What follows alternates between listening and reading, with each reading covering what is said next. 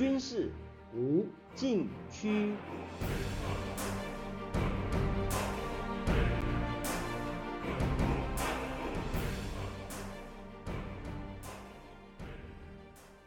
听众朋友们，大家好，您现在收听的是自由亚洲电台的军事无禁区栏目，我是栏目的主持人齐乐意。今天来谈八二三炮战，又称金门炮战。今年八月二十三日。是金门炮战六十三周年纪念日，攻占金门原本就是毛泽东的既定计划，却发生打而不登、封而不死的结果。蒋介石继续握有金门和马祖这两个小岛，这在国共军事斗争史上非常罕见，具有高度的政治含义。从时间轴线上看，一九五八年金门炮战。是中共发动的第二次台海危机，更是一九五五年三月台湾和美国签订共同防御条约生效后的第一场危机。战场是在金门，北京的目的是要试探美国协防台湾的底牌，以及这个底牌所形成的美台关系。回顾这段历史，对今后台美关系发展不仅深具启发，更具现实意义。根据毛泽东外交文选显示，金门炮战结束后，毛泽东会见外宾时说：“向金门炮击是一种边缘政策，实际上并不是战争，而是为了帮助蒋介石，使他继续拥有金门和马祖。因为美国要蒋介石放弃金马，自己占据台湾。毛泽东认为，美国想把台湾从大陆孤立出去，然后托管台湾。”这样，台湾和大陆就彻底分离了。毛泽东还说，在台湾问题上，美国企图搞两个中国，一个大中国，一个小中国。为了阻止这个事态发生，毛泽东把金门、马祖这两个与大陆地缘相连的岛屿留给蒋介石，以炮击形式维持一个中国的内战性质，继续与台美斗争。中共党史指出，炮击金门是对美国实行绞索政策，以此套住美国，并不引发战争。毛泽东判断，美国怕打仗，中国也怕打仗，双方都怕，因此中美战争打不起来。但是他要知道美国的真正底牌，因而发动这一场打而不登、封而不死的金门炮战。毛泽东之所以采取这种有别以往的打法，关键因素是美国，转折点是在台美双方签署并且生效后的共同防御条约。按照条约规定，台美两国采取集体防卫的适用领土范围，就中华民国而言，应指台湾与澎湖；就美国而言，应指西太平洋区域内美国管辖的各岛屿。毛泽东疑惑的是，条约还加了一句话：“领土范围并将适用于经共同协议所决定之其他领土。”这是否包括金门和马祖呢？毛泽东心里没底。在共同防御条约生效之前，共军已于1950年5月攻占海南岛，同月国军撤出舟山群岛。在浙江东部沿海岛屿方面，共军一九五五年一月打下一江山岛，二月国军在美国第七舰队的护航下撤出大陈岛。此时，中国沿海的主要岛屿都被共军占领，国军守住的岛屿只剩下福建外海的金门和马祖。这时，共军要攻占金马两岛，形势不同以往。美军是否加入？以何种形式加入？深深困扰在北戴河的毛泽东，当时担任金门炮战的前线总指挥是叶飞，他一个人身兼三职，是中共福建省委书记、省长兼福州军区政委。他的儿子叶小雨，二零一八年接受《环球人物》杂志专访时说，他参与父亲晚年写回忆录的编撰工作，知道一些金门炮战的内情，炮战。八月底开打，叶飞七月接到战斗指令后，紧急调集部队进驻厦门。在此之前，空军和海军都没有进驻过福建前线。这一次是陆海空三军协同作战，部队移防动静很大，行动公开，厦门老百姓在街上就能够看见坦克。七月底，战斗准备就绪，大小金门都在共军火炮射程之内，按战力完全可以拿下金门、马祖。讲到这儿。我们先听一段音乐，稍后继续为您说明。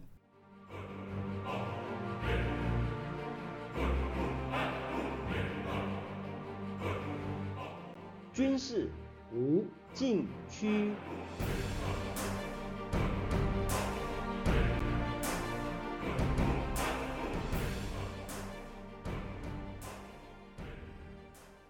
好的，我们回到栏目现场。叶小雨回忆说。八月二十日，他父亲奉命到北戴河汇报，就在毛泽东的住所。作战地图铺在会客厅的地毯上，作战部署讲得很具体，包括每公里正面火炮密度达到二战苏军在柏林战役的级别，火力到了饱和点。毛泽东听完，一句话都没有说，只拿起一支烟抽。快抽完时，张口问了一句。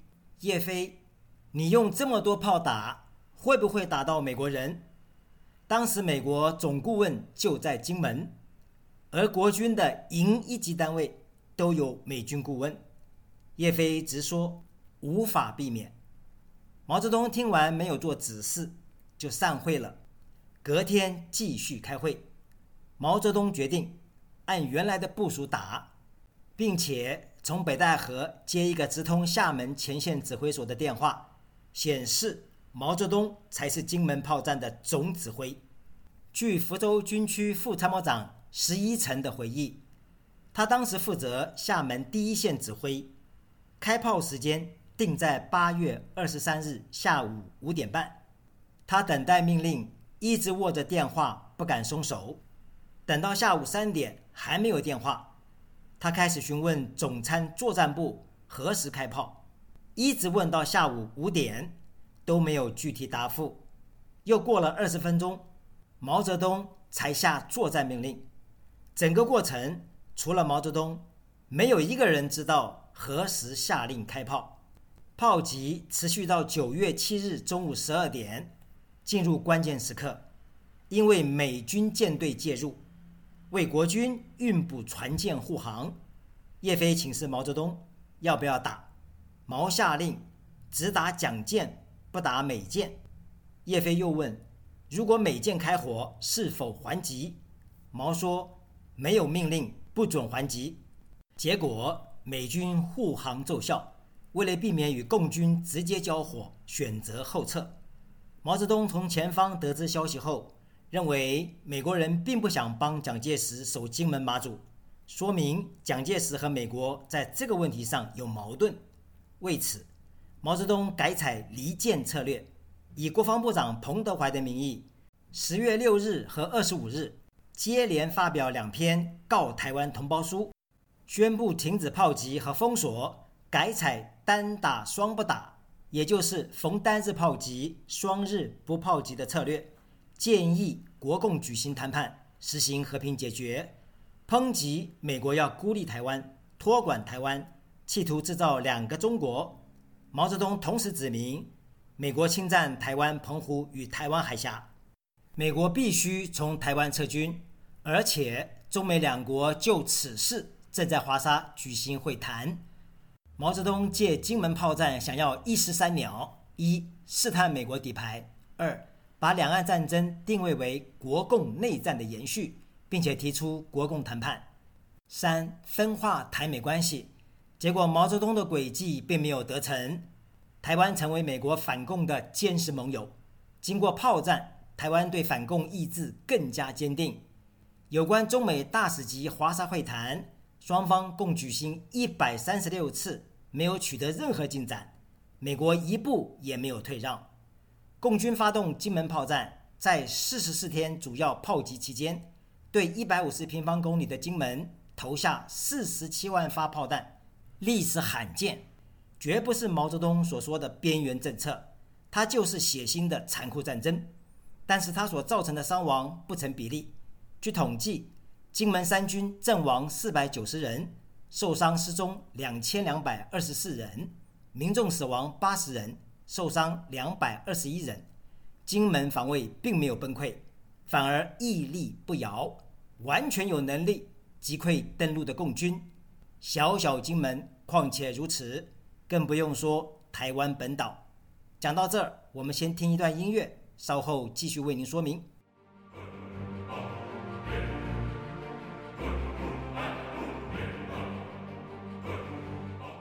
军事无禁区。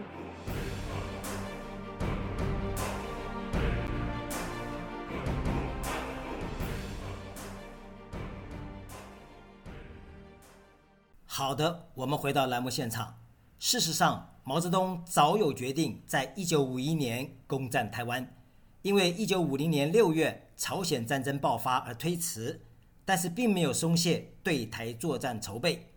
当时担任军委作战部部长的张震，在他的回忆录中指出，等朝鲜战争结束，接着就要对付蒋介石所占领的东南沿海岛屿，首先会遇到两个作战方向的问题。是先打浙江东部外海的大陈岛，还是福建外海的金门马祖？这两处都是台湾的外围屏障，必须先予拔除。一九五三年底，张震向军委提出报告，建议先打大陈，由北向南，先取得陆海空协同作战经验，再打金门。有五个理由：第一，金门有五个师的兵力驻守，岛上工事坚固。第二，按毛主席的指示，必须以三倍兵力与敌作战，因此需要增派到五个军才能够进攻。第三，空军必须参战，但是福建机场都是一线配置，而无纵深二线机场的支援。第四，打下大城才能够调集全部华东海军及登陆舰攻占金门。五，福建公路的条件远不及朝鲜。依靠公路运输困难极大，攻下大城，大部兵力可以利用海上运输。张震还建议军委，攻占金门不能操之过急，三军必须做好充分准备。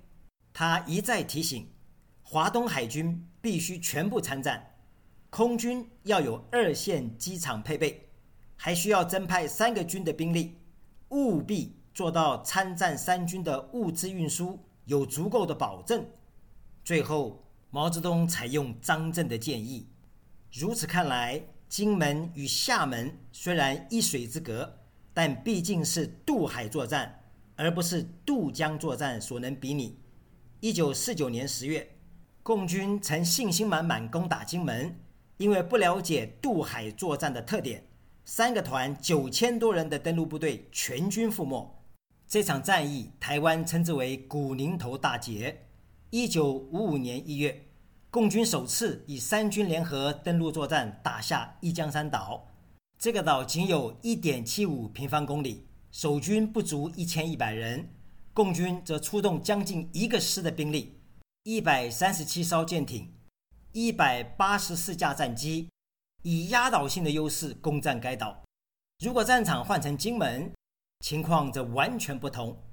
目前没有档案证实，毛泽东1958年发动金门炮战固然有其战略考量，但是在三军作战准备上是否做到如张震的建议，恐怕还很难说。也许正因为如此，毛泽东采用炮击而不登岛的保险做法，试探美国的底牌。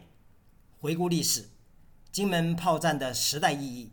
在于台湾必须自立自强，台美关系需要紧密合作，才能遏制侵略者的野心与侥幸。